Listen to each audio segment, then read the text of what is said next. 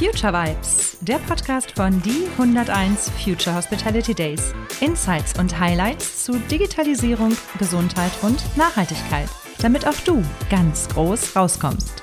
Future Vibes, produziert und präsentiert von Salz in der Suppe. Die 101 Future Hospitality Days sind im vollen Gange.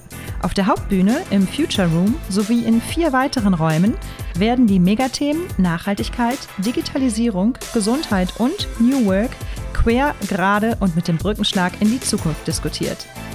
Im Digital Boardroom hat Open Smile das Sagen. Den Jobroom leiten die Fairjob Hotels. Infrasert und GreenSign sind die Gastgeber des Green Rooms und im Health Room erwartet das Sentinel House Institut die über 350 Teilnehmer des Kongresses. Zwischendurch picke ich, Lisa von Salz in der Suppe, meine Gesprächspartner direkt von der Bühne runter und lade sie in das kuschelige Kaminzimmer ein, um euch, die ihr nicht live dabei sein könnt, auch wissen zu lassen, was wir hier treiben und was die Welt hier im Grand Elysée Hamburg zu den 101 Future Hospitality Days so bewegt. Halleluja. Zwei oder mindestens anderthalb tolle Tage bei den 101 Future Hospitality Days 2022 gehen hier zu Ende. Wir sind komplett am fertig mit der Welt, glaube ich. Und ich sitze hier zum allerletzten Interview in dem schönen Kaminzimmer, was ihr Podcast-Hörer von Future Vibes bereits kennt. Ähm, zuletzt geben sich hier die Hand der André Vedovelli, immer noch der Vorstand vom Grand Elysée Hamburg und damit der Gastgeber der ersten Ausgabe von 101 Future Hospitality Days. Und Sascha Dalik, ein ganz besonderer Kollege, der quasi auch in mein Rohr immer reinruft, Mitarbeiter vor. Er ist der Regional Director Central Europe für Windham Hotels. Hotels, Hotels. Und äh, ihr seid aber gar nicht jetzt für eure Hotels da, denn ihr beiden habt die Zukunft gestaltet und seid die Retter unserer Ausbildung. Das möchte ich vorwegnehmen, ist in unseren Diskussionen der letzten anderthalb Tage immer wieder wirklich böse angeschossen worden. Ähm, hier bei den Panel-Diskussionen und auch bei den Workshops und Keynotes, die besprochen wurden, dass doch die Ausbildungsberufe in der Hotellerie leider extrem veraltet ist. Und da hattet ihr aber eine Antwort drauf. Und deswegen bin ich unglaublich gespannt, was ihr dazu nochmal zu sagen habt, damit auch die Hörer, die nicht bei den 101 Future Hospitality Days 2020 waren, auch mitbekommen, worum es hier geht. Ich fange bei dir an, Sascha. Ähm, was steht auf deiner Ernennungsurkunde, die du bekommen hast, um bei diesem Projekt mitzuwirken? Also es gibt eine Ernennungsurkunde vom Bundesinstitut für berufliche Bildung, die wir bekommen haben. Da steht drauf Bundessachverständiger für Ausbildungsneuordnung in den Hotellerie- und Gastronomieberufen in Deutschland. Ja, finde ich schön. André, hast du auch so eine Urkunde bekommen?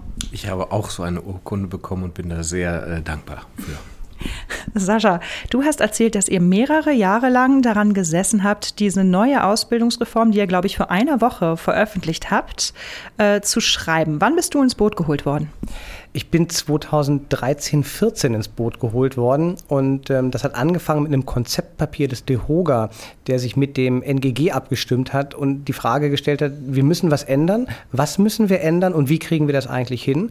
Und das fing an mit dem ganz groben Rahmen, wie müssen Berufe in der Zukunft aussehen, über die Frage, wie müssen Prüfungen sich ändern, damit sie relevant haben, rechtssicher sind und ähm, welche Inhalte kommen eigentlich überhaupt in diese Berufe rein? Also kocht der Koch morgen noch mit Wasser?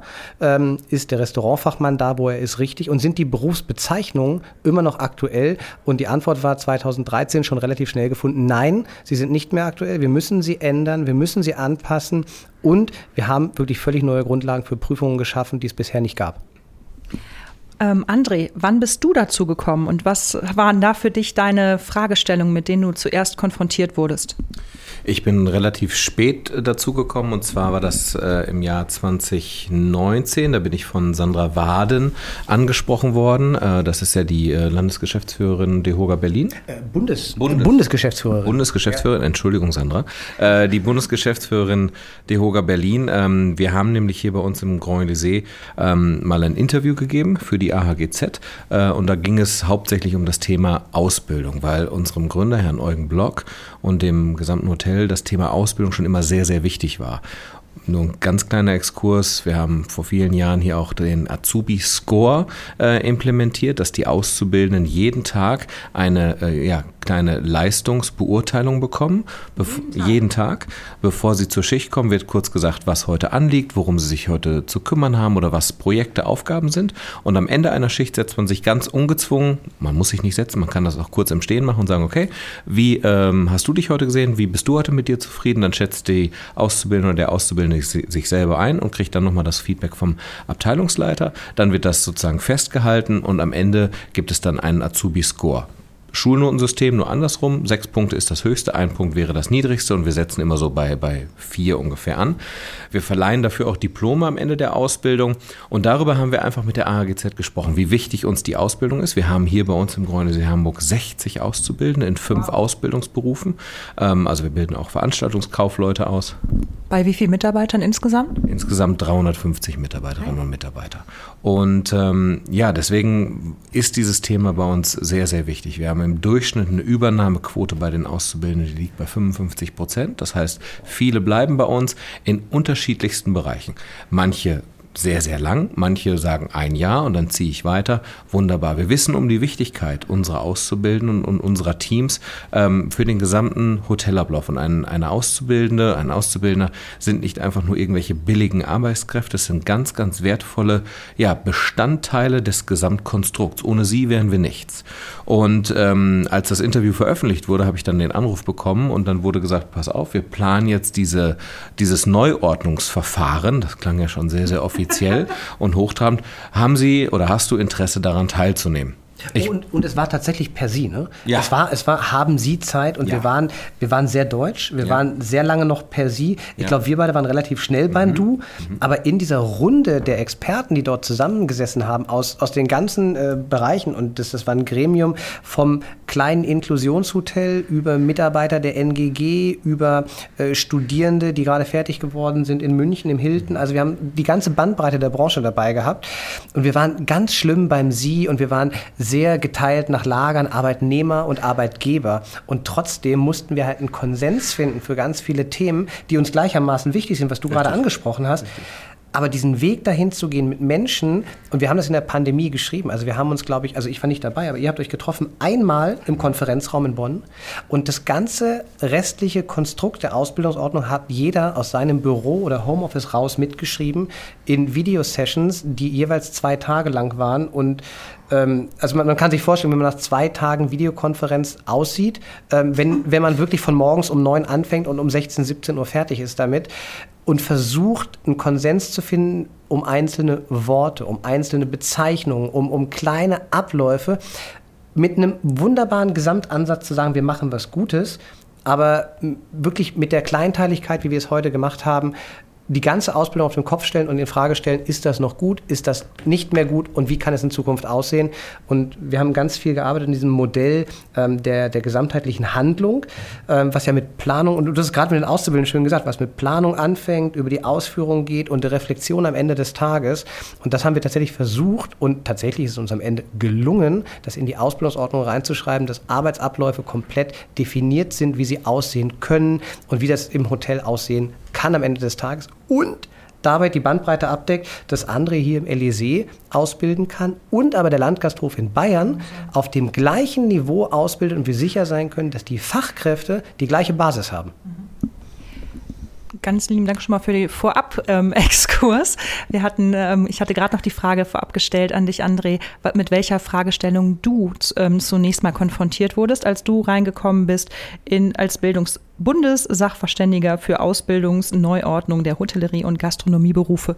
Ja, also es ging, was, was das schon sagte, es ging hauptsächlich darum, ähm, ja, die Erfahrung, die man über die Jahre hinweg gesammelt hat, da einfach hingehend mit einzubringen und eben dieses, genau, Praxis. Und dieses Interview hat halt äh, entsprechend für ein bisschen Aufmerksamkeit gesorgt und deswegen kam halt äh, der Anruf und die Frage, ob ich mir das vorstellen kann, da ich es noch nie äh, gemacht habe, noch nie großartig Berührungspunkte damit hatte mit dem Thema Ausbildung, logischerweise. Und wir hatten hier auch schon verschiedenste äh, Meetings und Sessions mit der Berufsschule und wir haben uns hier selber auch mal um das Thema Berufsschule, Blockunterricht oder berufsbegleitender Unterricht sehr, sehr sehr intensiv mit ausgesetzt. Allein was für, was für ein Aufruf da war, wenn ich das mal kurz sagen darf.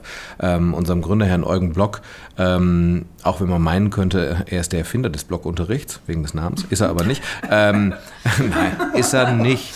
Ähm, aber er stellt ihn sehr, sehr kritisch in Frage. Und meine Ausbildung äh, habe ich ja auch hier im Grand Lycée in Hamburg gemacht. Und ich muss auch sagen, dass ich den Blockunterricht sechs Wochen, sieben Wochen am Stück in der Schule ich sag's mal so, echt als Belastung auch empfunden habe. Ähm, erstmal dann in, die, in diesen Schulrhythmus zu kommen, ähm, nicht im Hotel zu sein und äh, Hotels sind schnelllebig, sieben Wochen, mh, hm, da mhm. passiert einiges. Dann kommst du wieder und boah, musst dich erstmal wieder eingrufen ein Stück weit. Und deswegen haben wir das einfach mal ähm, sozusagen in den Raum gestellt und breit diskutiert und haben gesagt, wir würden uns das mal wünschen, als Pilot oder als Projekt das auch mal berufsbegleitend oder äh, tageweise zu machen, dass du äh, anderthalb Tage in der Schule bist und den Rest äh, ähm, eben im Hotel, damit du den Anschluss im Hotel nicht mhm. verlierst und damit du das, was du theoretisch lernst, auch praktisch umsetzen kannst.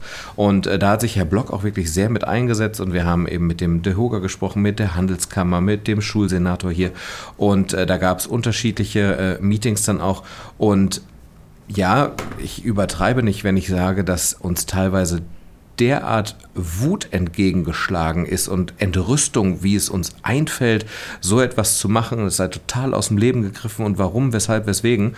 Und deswegen war es jetzt auch hier so, ähm, was Sascha schon gerade gesagt hat, äh, das, was wir diskutiert haben, das war ja für uns alle ähm, zum einen eine Herzensangelegenheit, eben die, die Berufsordnung sozusagen neu zu schreiben, neu aufzusetzen, in, in das Jahr 2022 zu bringen. Und zwar auch so, dass es jetzt nicht nächstes Jahr schon wieder hinfällig ist alles, sondern dass wir wirklich uns mit den Themen befassen und auch schon perspektivisch damit befassen. Und ähm, ja, da musste man wirklich äh, ja, die ein oder andere Hürde überwinden und vor allem eben auch schaffen, diese Lager der Arbeit Geberseite und Arbeitnehmerseite und die Gewerkschaft wirklich so ja, zu vereinen, dass wir sagen, wir wollen alle am Ende des Tages dasselbe. Es gibt sicherlich Dinge aus dem operativen Geschäft, die die Arbeitnehmerseite ich sage jetzt mal, besser beurteilen kann oder aus der operativen Alltagssicht beurteilen kann. Oder wo wir einfach sagen, die Erfahrungen, die wir gesammelt haben, lassen uns aber daraus schließen oder folgenden Entschluss treffen.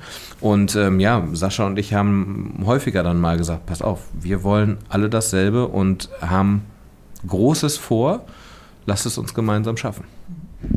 Es hört sich wirklich großartig an und ich bin auch gleich gespannt, euch da noch mehr auf den Zahn zu fühlen. Ähm, möchte euch noch ganz kurz auch aus meiner eigenen Perspektive meine Ausbildung äh, schildern. Das war damals in den 1990ern.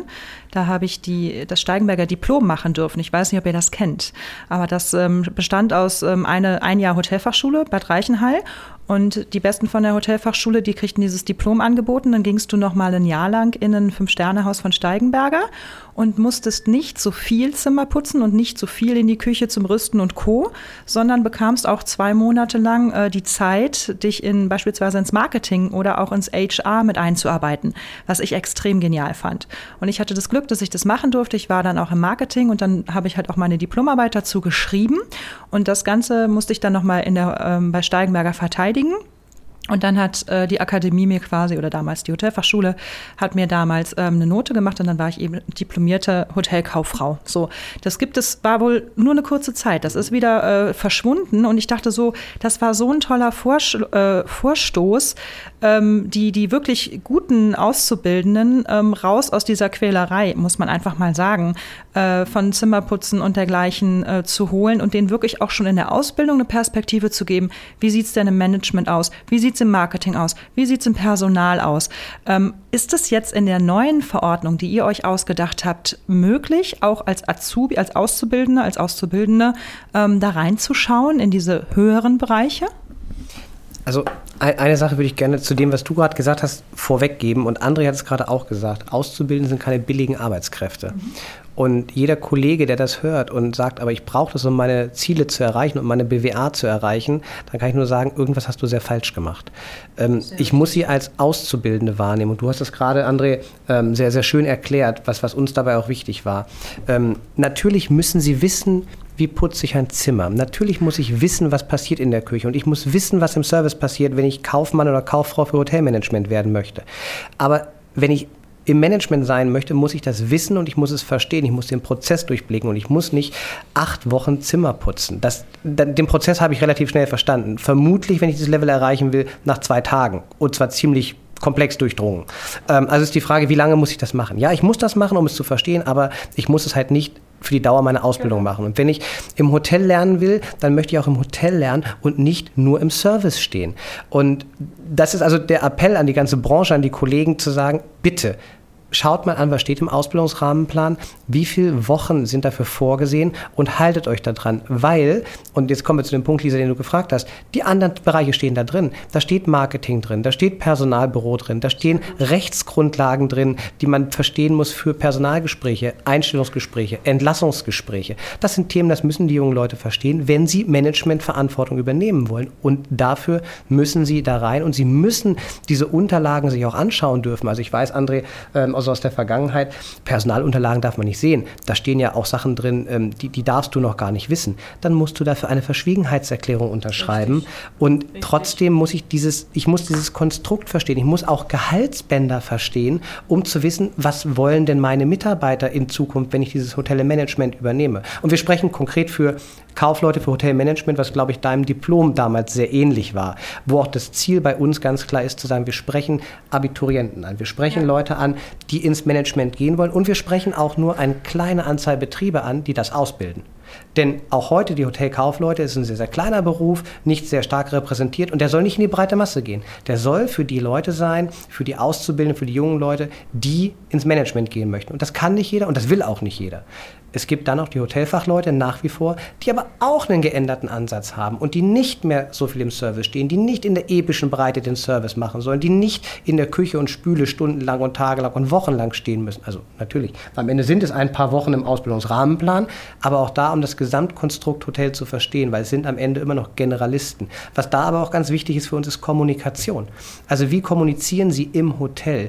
die Interkommunikation zwischen Abteilungen, wie stelle ich das sicher? Das sind Themen, das läuft ganz oft bei Hotelfachleuten zusammen, an der Rezeption, im Reservierungsbüro, im Bankettbüro. Und diese Kommunikationsfähigkeit, dieses Verständnis von, was kann ich dem Service zumuten, was ist die Küche in der Lage zu leisten und was muss ich dem Gast am Ende des Tages berechnen, das muss halt in diesen Personen zusammenfließen. Ganz genau. Also das heißt, dass, da bin ich ja, da fällt mir ein Stein vom Herzen, dass ihr da eure Arbeit in meinen Augen sehr, sehr gut gemacht habt. Ähm, André, jetzt muss ich gerade mal kurz gucken. Was sind denn, genau, André, was sind denn die neuen Berufsbezeichnungen? Ich habe rausgehört im Vorgespräch, dass ihr jetzt nicht mehr vier, fünf Ausbildungsberufe habt, sondern 15 oder wie viele waren es? Oh, es sind, es sind sieben. Oh. Ähm, jetzt müssen wir aber auch gucken, also wir haben die, weil wir uns sehr stark mit den Hotelkauf- und Hotelfachleuten beschäftigt okay. haben. Also sie heißen Hotelfachleute, ähm, sie heißen Kaufleute für Hotelmanagement. Wir haben Restaurant- und Veranstaltungsfachleute. Das sind die ehemaligen Restaurantfachleute. Mhm. Und wir haben Köche nach wie vor. Wir haben die Fachkräfte für Systemgastronomie und wir haben den Bereich Fachkraft Küche und Fachkraft Service. Mhm. Habe ich einen vergessen? Ich glaube, das sind genau die. Und das unser Schwerpunkt war eben genau. Hotelfachleute und die Kaufleute für Hotelmanagement. Das ist die neue sozusagen Differenzierung, die da gemacht wurde. Und da haben wir uns auch sehr stark darauf konzentriert, dass die Aufgaben, die in einem Hotel anfallen, dass die entsprechend ähm, ja, so aufgeteilt werden, dass man ganz klare, ich sage jetzt mal, Kompetenzen, Verantwortung äh, den jeweiligen Berufen zuteilt und zuordnet und ähm, auch da andere Schwerpunkte setzt. Und ihr habt es jetzt auch durchgesetzt, dass ihr eben nicht mehr Blockunterricht habt, sondern es ist jetzt Praxis und, und Schule weiter gemischt? Äh, das war ja jetzt ja was, was wir in Hamburg versucht haben und ja. nein, es ist leider gescheitert. Okay. Ähm, die Gespräche wurden geführt. Es gab auch eine Abstimmung, die interessanterweise sogar gezeigt hat, ähm, dass äh, sich Leute bereit dazu erklärt haben oder Betriebe bereit dazu erklärt haben, ähm, schlussendlich als es dann aber an die Abstimmung ging und ähm, ja, die Übermittlung von Daten, wie viele Leute das jetzt gerne machen wollen, hat man gesagt, ach nee, wir bleiben doch lieber dabei. Da muss ich aber ganz klar zu sagen, das hat jetzt mit der Neuordnung selbst so nichts zu tun. Das war eine Initiative, die äh, damals ähm, ja, von Herrn Eugen Block ins Leben gerufen wurde. Ähm, ich fand es auch gut und richtig, weil das, was man schon jahrelang macht, äh, kann man ja trotzdem irgendwann mal ändern und vielleicht zu einem besseren nochmal äh, formen. Aber das hatte damit so nichts zu tun. Nein, und der Blockunterricht ist nach wie vor existent in Hamburg. Aber Lisa, das, das zeigt auch, und, und das ist, glaube ich, ganz wichtig, diese Komplexität. Ne? Also du sprichst in dem Fall, äh, André, von, von Hamburg. In Hamburg gibt es Blockunterricht. Ein paar Kilometer weiter im Süden, Niedersachsen, da hast du tageweise Schulunterricht. Das ist schon da. Noch ein bisschen weiter im Süden hast du wieder Blockunterricht. Also das ist von Bundesland zu Bundesland unterschiedlich. Das sind die, die Kultusministerkonferenz, die über den Lehrplan am Ende entscheidet. Den haben wir mitgestaltet, aber nur am Rande, weil tatsächlich gibt es da einen sogenannten Rahmenlehrplanausschuss, der nimmt sich unsere Ausbildungsordnung und passt daraufhin das Lehrprogramm, den Lehrplan der Schule nochmal an. Mhm. Das ist relativ unabhängig von dem gewesen, was wir gemacht haben. Den Rahmenlehrplan haben wir nicht angefasst. Mhm. Da haben wir nur in Einzelteilen mit drauf einwirken können, dass Themen wie Revenue Management, Channel Management, Marketing anders drauf auftauchen als in der Vergangenheit. Weil Marketing ist für uns eben nicht mehr das Blumengesteck auf dem Tisch und ähm, die Zeitungsanzeige im lokalen Blatt um die Ecke, sondern das muss halt auch im Bereich Digital Marketing überführt werden. Das ist heute State of the Art Marketing und heute möchte ich das irgendwie messbar machen. Und das sind Themen, die treiben uns hier auf den 101 Future Hospitality Days um, ganz konkret. Die, die Kollegen fragen nach und die Auszubildenden wissen das. Die werden damit täglich auf Social Media äh, konfrontiert. Die, die sehen das und sehen halt aber dann gleichzeitig, dass sie ein Blumengesteck bitte stecken möchten für die Beerdigung, die Taufe oder für irgendetwas und hinterfragen das mit Recht, ob das zeitgemäß ist. Und die Antwort ist klar, ist Blumengestecke ja, Deko ja, ist das Marketing nein. Mhm, richtig. Was macht denn jetzt eure neue Ausbildungsverordnung sexy?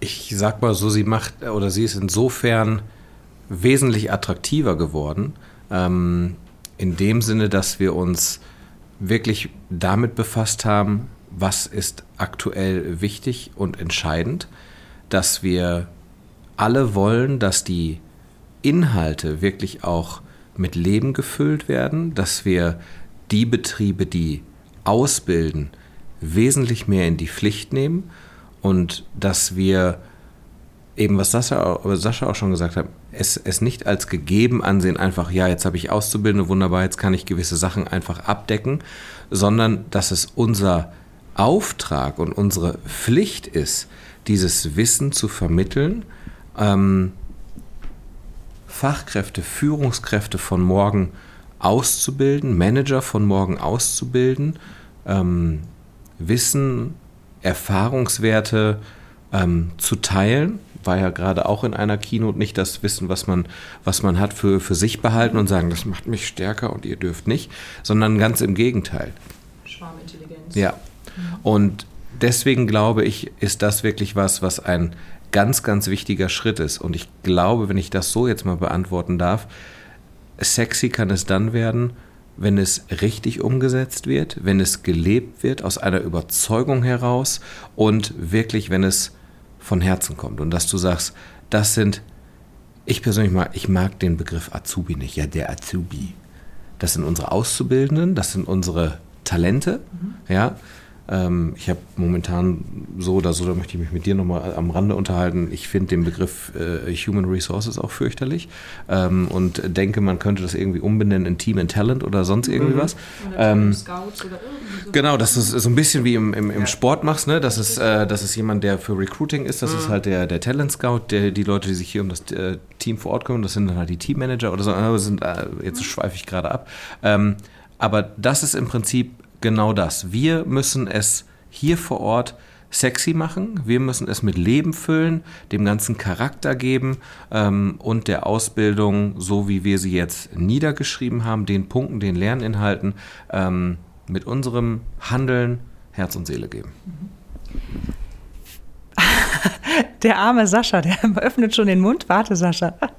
Ich sage jetzt was ganz Böses. Wie lange wird es denn jetzt dauern, bis diese wunderbar verabschiedete Ausbildungsverordnung wirklich in die Praxis eingeführt werden kann? Sage ich dir gleich.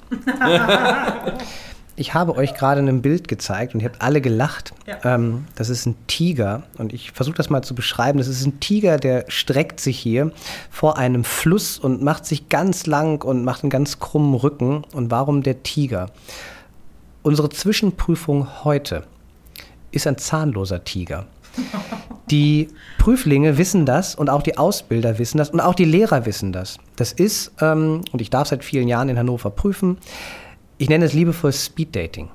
Unsere Auszubildenden müssen dort durchgehen und müssen tatsächlich nur da gewesen sein. Und der Zeitabstand für eine Prüfung zum Thema Eindecken ist zehn Minuten Gespräch mit jedem nach dem Eindecken. Das heißt, du kannst als Prüfer schon eine Challenge daraus machen, wer seine Reihe schneller abgearbeitet hat und die nächste Runde reinlässt, damit die Prüflinge da durchgehen können. Warum kannst du das machen? Weil es reicht, wenn die ihren Namen auf das Blatt Papier schreiben, damit Anwesenheit demonstrieren und damit die Zulassung zur Abschlussprüfung haben. Die Zwischenprüfung heute, zahnloser Tiger. Warum der Tiger? Und das ist das, was es für mich aus, aus Prüfersicht sexy macht. Wir haben ab dem Sommer 2000, jetzt muss ich überlegen, wie du gefragt hast, wann, 22, 23, 24. Ab 24 werden wir eine gestreckte Abschlussprüfung sehen. Das heißt, unsere Prüflinge gehen nach 16 bis 18 Monaten Ausbildungszeit in den Teil 1 ihrer Abschlussprüfung. Der wird bewertet mit maximal 25 Prozent Gewicht auf die zweiten Teil Abschlussprüfung. Das heißt, du kannst nicht komplett damit durchfallen, aber du kannst dir deine Note von einer 1 auf eine 3 mit einem Tag Anwesenheit komplett vermasseln. Und das ist für, für mich als Prüfer etwas, das macht Prüfung sexy und das macht für mich auch die Prüfung attraktiv für den Prüfling zu sagen, ich lerne das über den Zeitraum von drei Jahren und nicht, ich ganz böse gesagt, entspanne mich zwei Jahre, lerne bulimisch auf die Abschlussprüfung zu und spucke das aus, wenn ich es muss und habe dann ein gutes, eine gute Note dastehen und habe aber zwei, Monate, zwei Jahre nichts getan. Also, das ist das, was es für mich sexy macht. Zeitlich nochmal, 2024 haben wir die ersten gestreckten Abschlussprüfungen. Warum? Weil wir jetzt im Sommer, im August diesen Jahres, die Ausbildungsordnung live haben werden. Das heißt, die ersten Auszubildenden fangen nach der neuen Ausbildungsordnung an und haben dann 16 bis 18 Monate später die erste Prüfung, die darauf basiert. Das heißt, wir werden noch zwei Jahre prüfen müssen, wie wir im Moment prüfen. Wir werden noch zwei Jahre diese Übergangslösung haben, wo die alten Berufsbilder weitergelehrt werden, aber die neuen auch schon in der Mache sind. Ist das schwierig für die Hotels? Ja. ja. Können, können die Hotels dem irgendwie entgegenwirken? Ja, können sie auch. Den Rahmenplan, den Sie jetzt schreiben müssen, den Ausbildungsrahmenplan, den betrieblichen, den können Sie natürlich anpassen auf die neuen Inhalte. Die neuen Inhalte sind ja nicht schädlich für das, was in der alten Prüfungsordnung auch drin steht. Die Inhalte sind immer noch sehr, sehr ähnlich. Du musst für die Prüfung etwas spezieller vorbereitet sein, aber der Fokus kann natürlich dann sein, auf jeden Fall die neue Prüfung, das neue Ziel und das, was die anderen Auszubildenden in der Zeit lernen, positiv, das kann einfach nur ein wahnsinniger Gewinn für sie selber sein. Und was macht es dann für die jungen Leute sexy? Was macht es für uns sexy als, als ähm, Arbeitgeber? Wir haben Prüflinge auszubilden, die fertig sind, die haben Kenntnisse in Revenue Management, Marketing, Channel Management und das Ganze plattformoffen. Wir geben keine Plattform vor, wir geben keine Richtung vor, weil wir auch gesagt haben, jedes Hotel macht das sowieso schon. Jeder Kollege, der es jetzt hört und sagt, wie könnt ihr nur Revenue Management da reinschreiben, das mache ich nicht, das glaube ich nicht. Jedes Hotel vom kleinen Saisonbetrieb mit 20 Zimmern, sogar die Almhütte, macht eine Art von Revenue Management. Ich muss es nur einmal reflektieren und überlegen, was ist das? Das können Saisonpreise sein, das können geschlossene Zeiten sein, das können feste Anreisetage sein, mit denen ich die Auslastung steuere.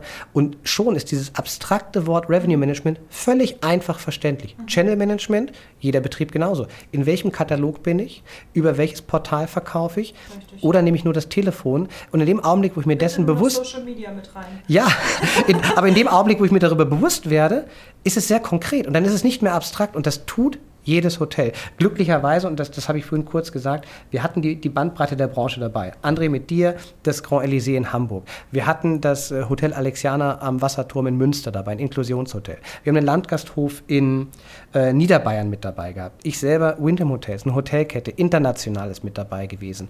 Wir haben das Hilton dabei gehabt. Wir haben die Gewerkschaft am Tisch gehabt. Wir haben eine Kollegin gehabt, die ist im Moment in Südtirol und ist dort im Service aktiv. Also wirklich auch auf die verschiedensten Bereiche, die verschiedensten Kollegen dabei. Und immer wenn André und ich gedacht haben, okay, wir haben so dieses Level, das sind Themen, die wir wollen, dann haben uns die Kollegen aus den kleinen Hotels bestätigt, dass sie genau das machen. Da hat der Kollege aus Bayern uns zugerufen, natürlich haben wir ein Property Management System. Ich kann doch gar nicht ohne arbeiten. Natürlich schreiben wir das da rein. Und das sind einfach so Bestätigungen gewesen, wo wir uns riesig gefreut haben. Wir sind nicht auf einem völligen anderen Niveau unterwegs gewesen, wo man sagt, naja, ihr Großen könnt das ja. Nein, die Kleinen können das genauso. Und sie machen es auch schon. Nur wir müssen es nur so benennen und dann ist es gut. Und ich als Ausbildende, äh, Auszubildende, Auszubildender habe auch, finde ich, bei den Kleinen ja viel mehr Möglichkeiten reinzuschnuppern und krieg auch viel schneller Kompetenzen, weil du da eben Mädchen oder Junge für alles erstmal bist. Das heißt, eigentlich ist, finde ich, in einem kleinen Betrieb zu äh, lernen überhaupt nicht negativ, sondern ganz im Gegenteil ähm, auch noch durchaus positiv. Ähm, André, wie bereitest du dich denn mit deinem Team jetzt hier im Grand Elysée auf die Ausbildungsverordnung vor? Wir sind generell immer mit unseren Auszubildenden stark im Austausch und natürlich mit dem gesamten Team äh, rund ums Personalbüro. Und ähm, als es losging, habe ich das Personalbüro und unseren ähm, Personalleiter auch da schon direkt mit, mit involviert. Wir waren da immer in Gesprächen und ähm, haben uns da ausgetauscht und einfach geschaut, was ist, ist gangbar und was sind vielleicht auch Inhalte, die wir da noch mit inkludieren möchten. Und wir werden uns jetzt ähm, hinsetzen und äh, es gibt ja auch bei uns einen Auszubildenden Versetzung Vernetzungsplan, ähm, es gibt unterschiedliche Einarbeitungspläne, es gibt unterschiedliche Informationen und Themen, die wir vermitteln und werden das jetzt darauf, was wir verabschiedet haben, abstimmen. Dann wird es individuelle Schulungen und Informationen an die Abteilungsleiterinnen und Abteilungsleiter geben. Und dann werden wir das sehr, sehr engmaschig ähm, betreuen. Wir haben ja vorhin schon gehört, ähm, nicht so viel kontrollieren. Am Anfang, glaube ich, ist das ein Thema, äh, wo wir kontrollieren sollten und auch erstmal müssen, weil die Dinge einfach schon seit so vielen Jahren in den Köpfen sind, es Automatismen gibt, die nicht immer richtig sein müssen. Und jetzt sozusagen davon den neuen Weg einschlagen, die Leute davon auch zu überzeugen, das bedarf ein wenig ähm, Einsatz, viel Kommunikation und auch eben diese, diese Rückkopplung von den Auszubildenden, geschieht das auch. Ne? Ich habe es ja äh, gestern Abend gesagt, ähm, man kann vieles zu Papier bringen, aber es ist entscheidend, dass wir in unseren Positionen das dann auch entsprechend transportieren in die Herzen unserer Teams und auch in den Verstand der Teams. Und ähm, das ist jetzt der Weg, den wir gehen werden. Das hört sich nach einem guten Plan an, damit es auch wirklich in die Tat dann ähm, implementiert werden kann, sobald oder umgesetzt werden kann, sobald ähm, ihr dann durchstarten dürft mit der neuen Ausbildungsneuordnung. Letzte Frage an euch beide. Ich hätte gerne eine Zahl von euch, und zwar, wie viel Liter Schweiß sind geflossen während eurer Arbeit an der Ausbildungsverordnung? Wir fangen mit André an. Also sagen wir es mal so, es gab sicherlich Momente, ähm, wo man... Ähm, es war ja hauptsächlich Videoconferencing, äh, äh, leider, was haben Sascha und ich gesagt. Ja. Wenn es, wenn es face-to-face -face gewesen wäre, hätte man mal eben aufstehen können, wäre vor die Tür gegangen und hätte geredet, nichts anderes gemacht. Äh, nein, aber hätte man gesagt, ey, Freunde, wie meint ihr das denn jetzt gerade? Ja, ja. Ich glaube, dass über dieses gesamte Thema äh, Videoconferencing viel, viel ähm, ja, so, so weggefallen ist, weil man hat es nicht richtig verstanden. Man konnte nicht in dem Moment äh, dazwischen fragen oder sagen, hast du das jetzt gerade so und so gemeint? Deswegen, was Sascha gesagt hat, auch wenn es nur 9 bis 17 Uhr war, du warst danach fix und fertig. Du warst komplett gut. durch. Ähm, und dann, ich sag mal, wir haben ja auch, auch, alle noch, noch andere Jobs. Das heißt, danach springst du dann nochmal hier ins operative Geschäft, musst nochmal ein paar Themen äh, durchackern und dann äh, fährst du nach Hause und weißt eigentlich nicht mehr, wo oben und unten ist. Ähm, Deswegen war es äh, anstrengend, aber auf der gleichen Seite oder auf der anderen Seite ähm, wahnsinnig erfüllend. Mhm. Weil wenn wir dann einen Punkt abgearbeitet haben und es, es gab ja auch viele Dinge, wo wir dann gute Kompromisse gefunden haben und auch Kompromisse finden mussten, aber du konntest mit denen am Ende des Tages gut leben und sagen, ja, prima, es ist wirklich jetzt neu geworden, neu gestaltet, das konnte raus und das hat einen am Ende des Tages sehr, sehr glücklich gestimmt. Es war anstrengend, aber ich würde es jederzeit wieder machen. Wie viel Liter? Weiß ich nicht. Also als ich von Hamburg nach Bonn gefahren bin mit meinem Auto, bin, bei meiner Fahrweise bin ich bei 11 Litern gelandet, keine Ahnung. Auf 100, Kilome auf 100 Kilometern. keine Ahnung. Äh, es, war, ähm, es war sicherlich einiges, aber es war jeden Tropfen wert. Wunderbar. Sascha? Ich, ich kann es in Litern nicht sagen. Ähm, ich glaube, Blut, Schweiß und Tränen trifft es. Ich erinnere mich an, an einen Anruf im, im Sommer da, da rief mich ganz herzliche Grüße der, der liebe Simon Gruppe an. Äh, Simon Gruppe ist für uns beim, beim DIHK und hat uns da auch mitgesteuert. Und Simon macht nicht nur diese Neuordnung, der macht auch andere Neuordnungen. Und der hat dieses Leid, was er mit uns hatte, an anderen Berufen auch. Nicht in der epischen Breite, weil nicht alle Berufe alle 24 Jahre neu geordnet werden, sondern manche auch ein bisschen schneller. ähm, und Simon ist jemand, der ist super positiv. Und Simon ist sehr ruhig und sehr gelassen. Und Simon rief mich an und hat zu mir gesagt, ich glaube, das wird alles nichts. Wir kriegen das niemals hin. Und Simon hatte sich Rückmeldungen geholt, nach, nachdem wir Manuskripte auch verteilt haben an zuständige Kollegen, die da mitarbeiten durften, die Feedback geben durften. Und der klang echt verzweifelt. Und wir haben recht lange telefoniert und haben dann irgendwann festgestellt, das ist gar nicht so. Jeder hat eine Kleinigkeit zu, zu meckern gehabt, aber im Großen und Ganzen war das echt gut, was zu dem Zeitpunkt schon da war. Und das war, war für mich so ein ganz einschneidender Anruf, weil Simon war immer super positiv und der war echt, also ich habe das Gefühl gehabt, der war echt fertig. Und wir haben dann gesagt, wir bauen uns einfach auch wieder gegenseitig auf. Und das mussten wir ein paar Mal machen, weil da sind echt Fronten verhärtet gewesen. Und ja, da ist echt Schweiß geflossen. Auch immer mit der Frage, kriegen wir das irgendwie hin, dass wir allen Seiten gerecht werden? Und das ist halt nicht einfach, weil jeder hat ja auch ein Stück weit recht. Aber wir haben es vorhin gesagt, wir haben um einzelne Formulierungen, um einzelne Sätze, um Worte ja. Teilweise stundenlang diskutiert und dann fühlte sich jemand auf den Schlips getreten und du konntest es nicht rausfinden, weil du saßt nicht in einem Raum mhm. und im Zweifel hat derjenige oder diejenige die Kamera ausgemacht mhm. und du konntest ihm nicht mehr in die Augen gucken und hast dort gesessen und hast gesagt, um Himmels Willen, was ist hier los? Andre und ich sind einmal aus einem, in eine Pause gegangen und wir waren noch nicht raus aus der Sitzung, da hatten wir beide das Telefon in der Hand und haben uns gegenseitig kurz angeschrien und gesagt, das geht überhaupt nicht. Wir, wir müssen, wir, wir müssen doch, das, wir wollen doch was Gutes machen. Und mit dieser Wut sind wir wieder zurückgekommen und haben gesagt, wir, und wir haben genau das gesagt, wir wollen hier was Gutes machen. Wir wollen hier niemanden ärgern, wir wollen niemanden vorführen, wir wollen was Gutes machen, wir wollen für die Branche was schaffen, was, was uns nach vorne bringt und was uns alle in wahrscheinlich leider 20 Jahren, ähm, immer noch da liegt, weil einfach der Prozess so ewig lange dauert. Wenn ich mir was wünschen dürfte, wäre, dass wir in fünf Jahren wieder zusammensitzen mhm. und das wieder machen. Ja. Dass wir nicht so lange warten, sondern schneller sind dabei und verstehen, da passiert so wahnsinnig viel da draußen. Wir müssen dieses Tempo mitnehmen. Nicht komplett. Wir müssen eine Konsistenz haben, aber wir müssen dieses Tempo mitnehmen und gucken, sind Veränderungen so gravierend, dass wir diese Ausbildungsordnung anpassen müssen. Vielleicht sagen wir in fünf Jahren, es ist alles gut. Vielleicht sagen wir aber auch, lass uns nochmal drei Elemente anpassen, der Rest ist gut. Lass uns die Gewichtung anpassen in der Prüfung oder die Inhalte nochmal ändern. Und diese Freiheit, die wäre wunderschön, wenn ich mir das wünschen dürfte. Ob das funktioniert, ich weiß es nicht. Wir haben das Bundesinstitut für berufliche Bildung, wir haben ähm, Herrn Lapp mit dem Institut für Berufsbildung, wir haben das Bundeswirtschaftsministerium, das Bundesjustizministerium, das Bundesbildungsministerium, die Kultusministerkonferenz, Arbeitgeberverband, Arbeitnehmerverband, äh, Verband der Köche, Verband der Systemgastronomen. All diese Menschen dürfen mitreden, die, die werden gehört und das ist auch richtig. Und trotzdem merkst du, glaube ich, schon, wie komplex das ist. Ich glaube, es waren gerade zehn, zehn Verbände, die ich einfach so aufzählen kann. Ich kannte die gar nicht vorher alle. Mhm. Das glaube ich. Aber das, das Kind ist jetzt geboren. Ihr habt es geschafft. Hat zwar länger als neuneinhalb Monate gebraucht, aber ihr habt es geschafft und dafür eine allerherzlichste Gratulation.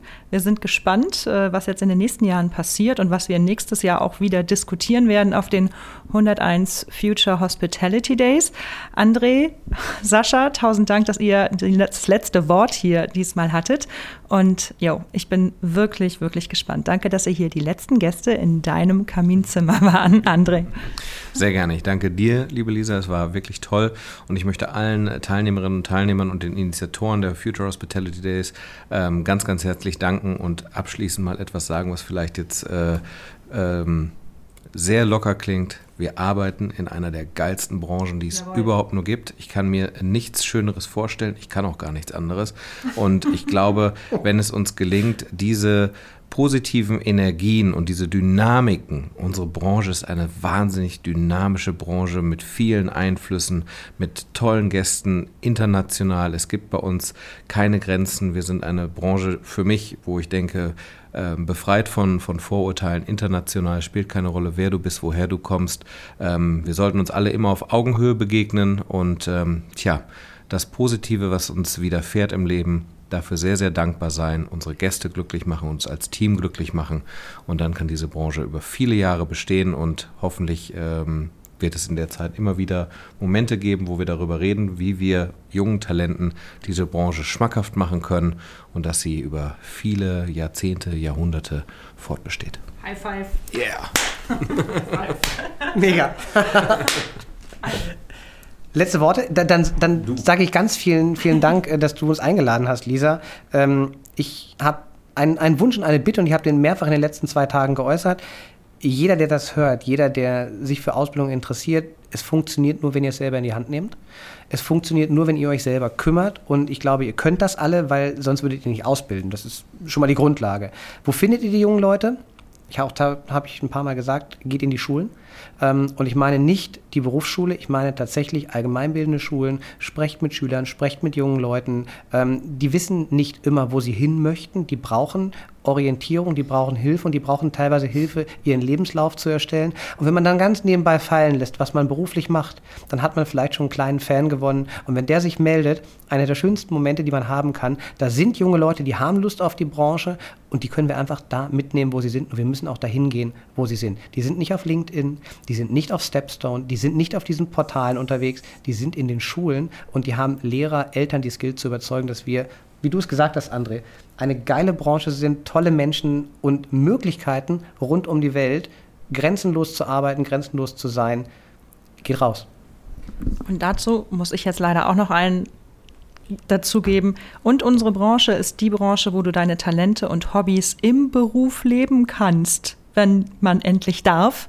Und das kannst du nicht als Banker oder als Mathematikprofessor oder ähnliches.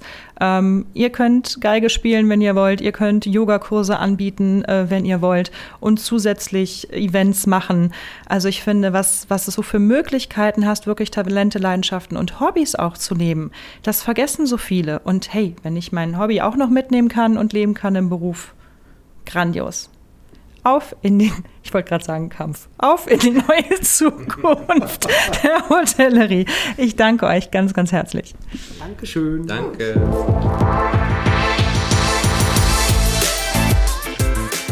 Das war Future Vibes. Folgt uns auf LinkedIn oder Insta für weitere Insights und Highlights. Lasst uns die Hotellerie von morgen heute schon wahr machen. Future Vibes, der Podcast von Die 101 Future Hospitality Days, produziert und präsentiert von Salz in der Suppe. Future Vibes. Jetzt abonnieren.